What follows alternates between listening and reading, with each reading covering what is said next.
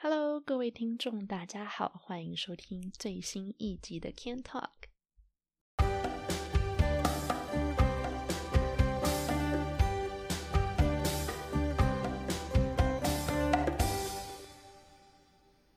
哎，其实呢，我最近新买了一个新的东西——泡脚机。对，就是泡脚机。因为呢，我发现在加拿大真的啊，天气好冷哦。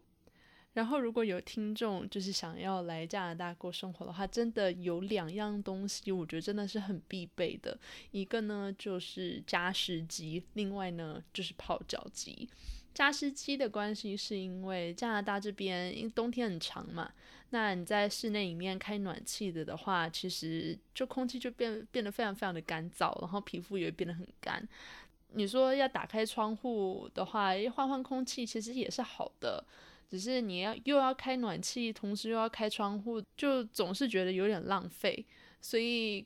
加湿机真的是必不可少。然后另外一个我觉得也很重要的东西就是泡脚机，因为冬天泡脚一下实在是太舒服了。以前年轻的时候我也没什么特别的感觉，但是现在发现，哎，真的气候真的会改变一个人的体质，哎，我以前都。没有什么特别的感受，但是这几年开始发现说，只要天气变冷了之后呢，我的手脚啊，一到冬天就会变得超级冰凉。所以真的有泡脚机的话，就能够整个身体从脚底开始暖起来，我觉得还蛮值得的啦。虽然我跟我家人分享的时候，他们都笑说 我现在好像变退休老人了，但是呢，呃，真的还是要多多保重身体。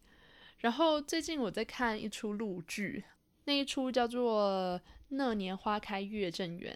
的样子，反正总而言之，我之所以会去看这出陆剧，是因为我爸推荐的。他说什么这一出是在讲一个女商人的故事。那你说要看电视剧来学做生意的手段，或者是做生意的办法什么的，可能也不见得啦。反正我看电视剧都是就是为了放松嘛，所以对剧情要求其实也不高。但是呢，这出剧它后面实在是太难看下去了，我每一集看了都好痛苦哦，哦，所以呢，如果各位听众有谁有看过这个电视剧的话，欢迎在下面跟我留言分享，因为我现在看完之后的心情真的是一个爆炸，所以非常的呢，呃，希望有人来跟我讨论一下这个剧情，因为它后面实在是太烂尾了，我不知道大家会不会有这种感觉啦，但是每次看电视剧看到很，尤其是长篇电视剧，看到后面如果剧情真的编写的不怎么样的话，实在是要不是看前面已经看那么多集了，实在是很难撑着把它看下去诶。所以如果有谁有推荐的电视剧，不管是陆剧也好、美剧也好、台剧、日剧什么都可以，欢迎也多多推荐给我。因为呢，我最近非常的剧荒，所以非常的需要有新的娱乐来打发我这个无聊的在家。Lockdown 的这个时光，所以呢，在这里还先谢谢各位听众的推荐喽。好啦，那话不多说，呃，今天的主题呢是延续上一集的话题。那上一集我们聊到在大学的一些生活趣事嘛，还有我们大学长什么样子啊，位于哪里啊之类的。那这一集呢，主要是跟各位听众分享，就是当时我在大学的学生时代的时候是如何用穷学生的的生活方法，能够用六千块钱台币来过一个月。那我知道，对很多人来说，六千块钱在台湾要生活一个月，其实是说不定绰绰有余啦。但我只能说，在国外，呃，你说要出去吃饭啦、坐车什么什么，然后这边你出去外面买东西，可能你看个东西十块钱加币，加完税之后，突然就变个快要十五块钱，所以其实真的算下来，六千块钱。台币差不多就两三百块加币。那如果说真的要用这笔钱过完一个月的话，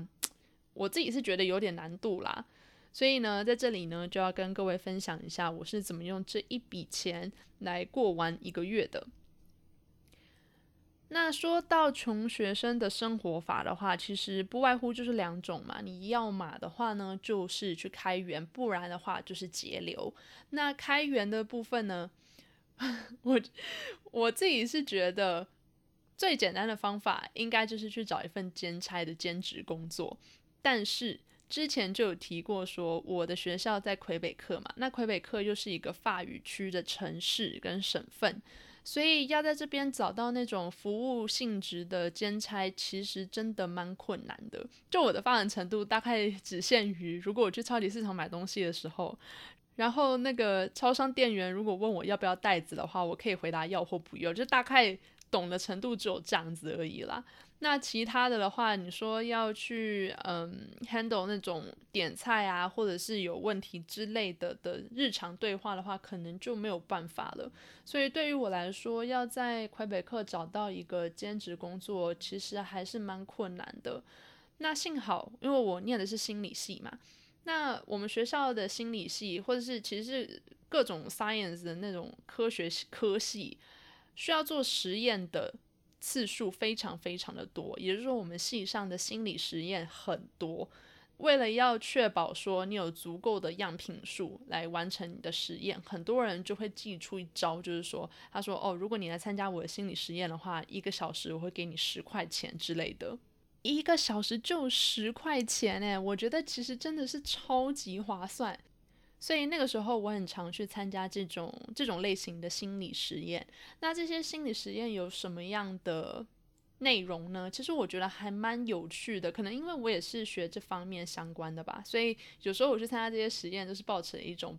帮助对方的一个心态。我记得啊，呃，让我印象特别深刻的心理实验有一个。就是他实验内容是，我是受试者嘛，那受试者进去之后会有一个实验室的人员，呃，给我看一篇文章，然后跟我一起受试的有另外一个同学，也就是说我们两人一组，然后我们会先有一些时间看一看完一篇文章之后呢，会有几分钟的时间来回答一份考试，就有点像考刚刚那个文章里面的内容这样子。那在考试的途中呢，这个实验室的人员会离开现场，就让我们两个安静考试这样。那我写写写写写到一半的时候，我本来很认真在答题，然后突然发现另外一个人在作弊，诶，他就趁那个实验室人员不在的时候在作弊。然后后来考完试了，那个实验人员进来嘛，我们要看我们的分数，然后要跟他们可能就有一个一对一的那种 interview 这样子。所以另外一个人就先出去了，就只剩下我跟实验室的那个助手在一起。就那个时候，我想说，这个人作弊，那这样不知道会不会影响到他们实验的结果，或者是说会呃对他们想要测量的东西有所误差之类的。所以我就主动跟那个实验室的助手说，呃，我刚刚有看到那个人在作弊耶，所以我觉得你们可能要考虑一下，要不要用他的分数，就是。当成你们实验室样本的其中一个这样子，结果呢？结果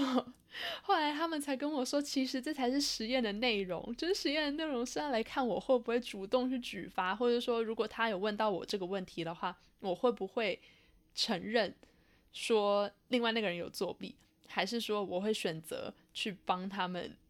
掩饰，然后帮他们就是打哈哈。掩盖过去这样子，然后我觉得超有趣的，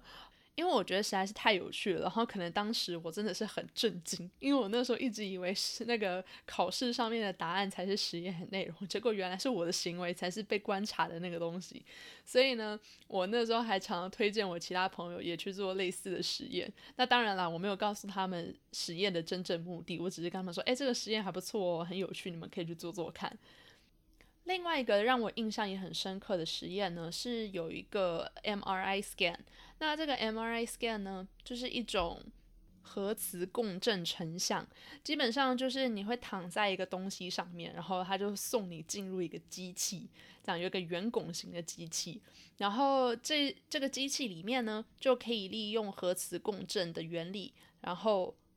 再通过什么其他的电磁波之类的，然后就可以知道你构成这个物体的原子核的位置跟种类。反正一言以蔽之，就是它可以知道。被放在那个机器里面的物体内部的结构跟图像这样子，所以你如果看说什么啊，有很多人都说脑部有肿瘤还是什么，他们会去做类似这样子的测试的话呢，是因为这种机器可以帮助他们看到你的脑部的构造，就比较能够清楚的看到说，比如说你脑的哪一个地方可能有肿瘤或者是活动有异常之类的等等。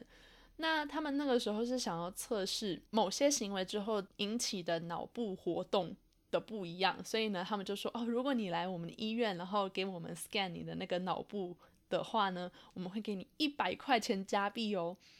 一百块钱，所以那个时候我觉得，哦天哪，真是实在是太太好赚了，所以我就有去参加。那有些人可能会觉得很危险啦，说你也不知道这个仪器有什么辐射之类的。我承认，我当时其实也没有想太多，我只是想说啊，去帮去给他们扫描下我的脑部，可能整个过程不到一个小时吧，这样就能够赚一百块钱，实在是实在是太划得来了，所以我就直接去了。但现在想想，对于这相关有可能造成的健康上的影响比较有所疑虑的人，可能就。呃，要再做一下研究啦，或者说你去 Google 一下，看有什么其他会对人体造成危害的。如果可以的话，当然是尽量不要啦。但我当时就也没想这么多，所以我就去做了。虽然说吼，这些实验通常一个小时你大概也只能赚个加币十块钱到二十块钱都有。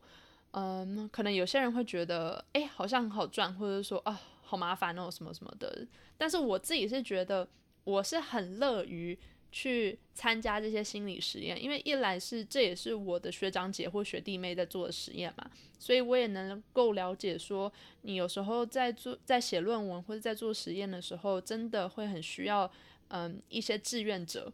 来参加你的实验，这样你才有办法及时完成你的论文。所以我很能够体谅他们，然后也保持一个想要去帮忙他们的心态。那另外一个当然就是觉得说，嗯，如果只是去个一个小时啊、半个小时啊什么的，这样子就能够赚十块、二十块，其实对于生活来说也是不无小补啦。那十块、二十块都能够去外面吃一顿了，对不对？所以我当时也是觉得说，哦，这样子好像也还蛮好赚的，还蛮划得来的。所以呢，这就是大概开源的部分。那讲到节流了的话呢，这就是有点算是我的专长嘛。感觉上念完大学之后变成超级会省钱的，是这样。那时候我不是住在学校附近吗？那我们学校附近有几个就是比较小的那种超级市场。那种超级市场可能因为看附近聚集的都是学生，所以它的价钱就会比呃其他偏远地区的超级市场的价钱还要再贵一点。但它唯一的好处呢，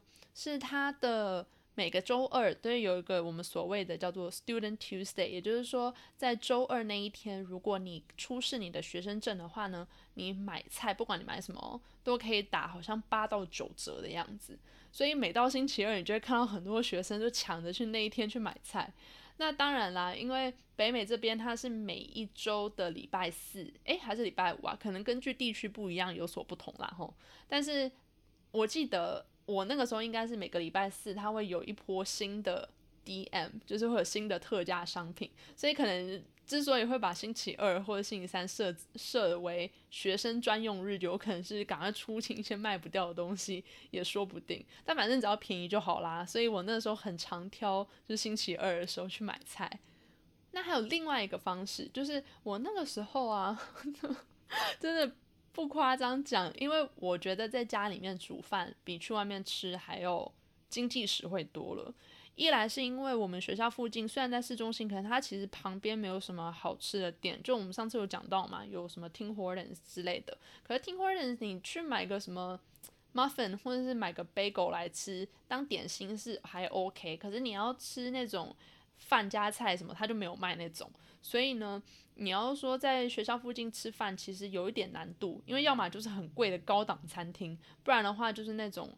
可能 shopping mall 里面的美食街之类的，那你也不可能天天吃那个。所以我当时很常在家里面煮饭，也就是说，我就必须要常常去市场里面买菜嘛。所以我那个时候，我妈就给我一张 Costco 卡。就如果我想一次买比较大分量的鸡肉，或是买一个什么生鲜食品或者民生用品之类的的话呢，我就可以去 Costco。可是我不知道大家在台湾 Costco 大家都在一个什么什么位置哦？呃，我哦，我记得好像台北的话，汐止那边有一家，但我不知道其他家在哪里。总言之，蒙特楼的 Costco 也是在市中心一个稍远一点的偏郊区一样的地方。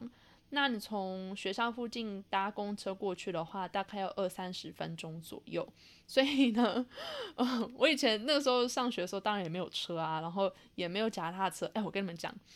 这点我真的觉得蒙特真是远远不如台湾的一点，就是它的脚踏车真的是超级烂，就是 它的那种 U bike 啊，很难骑，然后前面也没有篮子，就它的那个车头很重，然后要转弯也不容易。反正总而言之，我真的很觉得跟台北的 U bike 比起来，真是差多了。好，这是题外话。反正我想要表达的就是说呢，你从学校附近要去到 Costco 的话呢，你就只能搭公车而已。所以那个时候，我为了要一次买比较多东西回来嘛，所以我就会拖着一个手提式行李箱，然后把它拖着，然后跟我一起上公车，然后搭个二三十分钟到了 Costco 之后呢，我再拖着那个行李箱去买菜。然后你知道 Costco 出来的时候，你不是要给他看那个发票嘛？然后他在发票上面稍微核对一下之后，你才可以就是真的出出去这样。所以我很常给他们看完我的发票之后，我就跑到那个角落，有没有？然后就蹲在那边，把我刚买的什么菜啊、肉啊、水果啊，然后一个一个放进我的行李箱里面去，然后再拖着行李箱跑去旁边的公车站搭公车。蒙特的学年啊，通常都是从九月到隔年的四五月左右嘛。那这段时间，其实加拿大最冷的时间，通常都是在十二月到三月这段时间。也就是说，你一整个学年里面，可能有三分之一或甚至一半的时间都是冬天。所以我就很常，以前我真的记忆超深刻，就是我很常就冒着风雪，然后自己一个人拖一个手提式行李箱，然后拖去 Costco 买菜，然后在那边把东西塞进去之后，然后再拖着回来。啊，对反正为了省钱嘛，就何乐而不为呢？只是常常会在门口要把东西塞进行李箱的时候，一直被别人看，可能外国人都没有看过有人会拖着行李箱去买菜。不过真的，因为不然的话，Costco 的东西都很多嘛。然后你说要一个人背的背包什么，那能装的东西也有限。所以我那时候好想过要不要拿那种比较大的行李箱，就托运行李箱去买菜。但是后来想想，觉得这可能有点太夸张了，所以呢，还是还是没有这么做啦。但我觉得其实小行李箱有时候蹲在那边也是有点丢脸。但是你能怎么办呢？就为了省钱啊，所以也就只能这样子了。另外一个，我觉得。我之前也常做的事情啦，那这个比较丢脸一点，是呃上次有提到我们学校有很多的图书馆嘛，但是呢，你一到段考时期的时候，其实你要在图书馆里面找位置，真的就变得超级困难的。原因之一呢，是因为这些图书馆不只是对学生开放的而已，他们也会对外面的人士或者就普通民众开放。所以也常常会有外面的学生啊，或者是外面的人跑来参一咖这样子，所以呃每次到考试的时候要要找到图书馆位置，就是超级无敌困难。那这种情况下，通常我就会去学校附近的星巴克念书。那你可能会想说，为什么不去听活人是因为听 h o r n s 有时候真的太多街有了，然后通常比起星巴克来说又比较吵一点，所以我觉得以念书的环境来说，并不是非常理想啦。那刚好我们学校旁边又有另外一家星巴克，所以我就很常去那边念书。那你知道去星巴克坐的话，通常不是要点东西吗？不然不好意思坐在那边，对不对？那我又没有这个钱，能够每天三番五次的去点东西来喝，或者点东西来吃。所以后来呢，啊，这让我丢脸了，怎么办？就是。我会去星巴克，然后看到，比方说有一桌人他要走了，那我就走过去说啊，请问你要走了吗？那请问我可以坐这边吗？那这时候十之八九，这个人如果他要走的话，他就会说 OK 啊，请坐这样子。那我就会跟他说啊，没关系，那谢谢你哦，那没关系，这个垃圾就让我来收拾好了。那等到那一个人 走了之后，我就把他刚刚点过的那个杯子的那个垃圾，我就把它继续摆在桌上，然后假装是我点的，然后就坐在那边念书这样子。我知道很丢脸啦，然后可能对于那个店家来说也是也是困扰，可是真的没办法，在家里宿舍实在是太小了，然后又吵，所以要念书，我又真的实在是没有这个钱，常常去那边消费，所以不然的话，就是我以前也很常，就比方说，呃，一周有七天嘛，比如如果我有一天去了，然后点了一杯拿铁还是什么的喝的话，我就会把那个杯子带回家。然后隔天就是把那个杯子洗一洗，有没有？然后里面自己就倒热水什么的，然后去星巴克，然后把那杯子放在桌上，然后就继续，然后就继续念书。所以就有种虽然是一个纸杯，但是可以重复用个好几次这样子，怎么办？这样算是环保吗？可能也不一定。好啦，虽然说起来丢脸，但是真的就是 desperate times comes desperate measures，所以也就只能这样子了。不然的话，要说能够一边念书，然后又能够省钱，真的是很困难。所以，请大家不要 judge 我，OK？但是话虽如此啊，我有时候去外面吃饭什么的，我也不可能一直做这么丢脸的事情。所以呢，当时呃，我们学校附近有一个 shopping mall 嘛，就有一个地下城这样子，因为实在太冷了，所以他们建了一个地下城。对你甚至不用走出街面，你就可以去买东西、看电影什么的。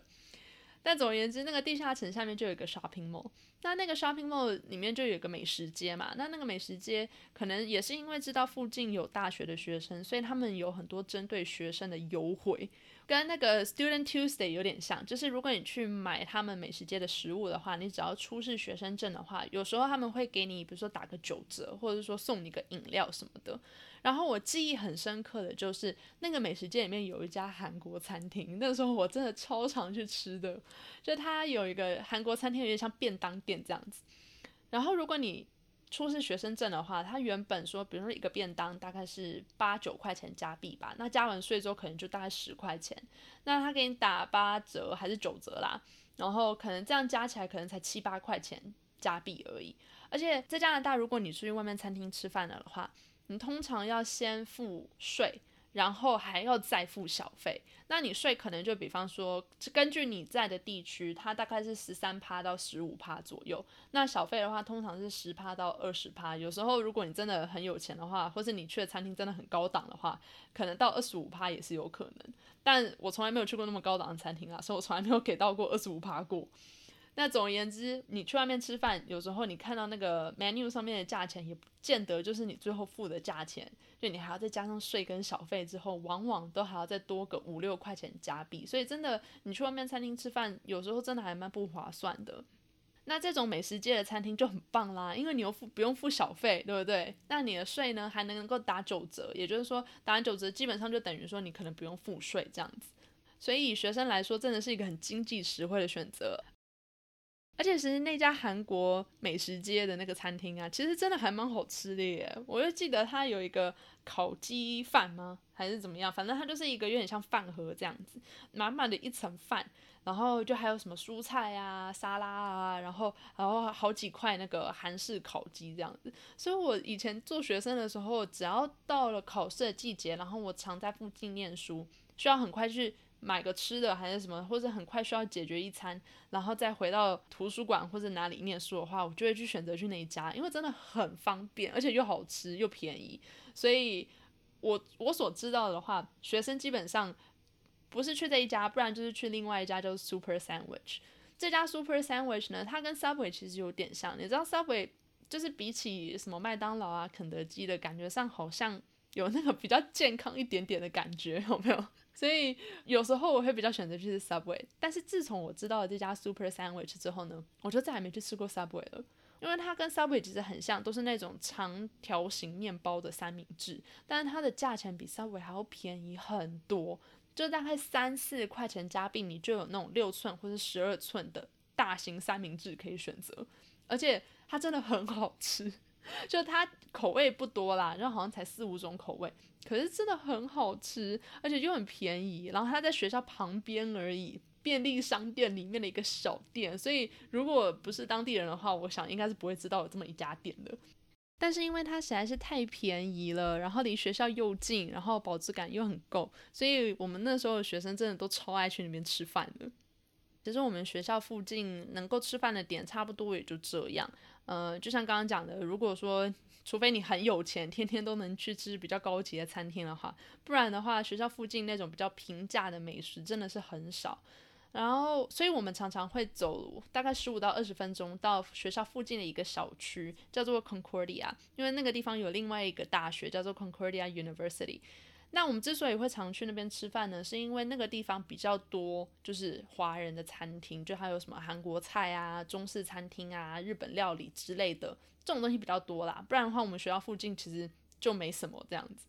然后我很记得，就是我很常去当时的有一家中式餐厅吃饭，那家餐厅其实正式名称叫什么，我有点忘记了，但我一直叫它 PM，因为 PM 好像是它的简称吧，还是怎么样？反正我就叫它 PM。